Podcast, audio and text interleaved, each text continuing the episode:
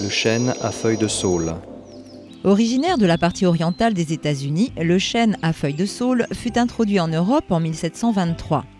L'arbre qui est devant nous provient de l'arboretum Pesani.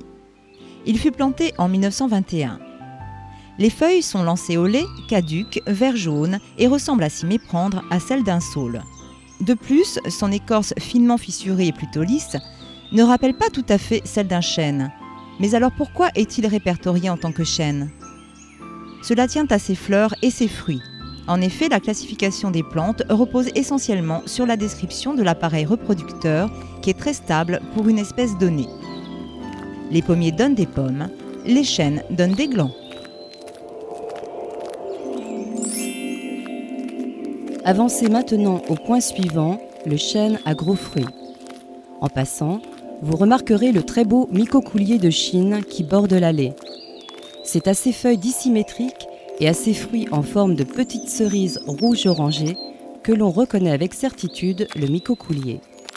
Cet arbre est originaire de l'Est de la Chine, de la Corée et du Japon.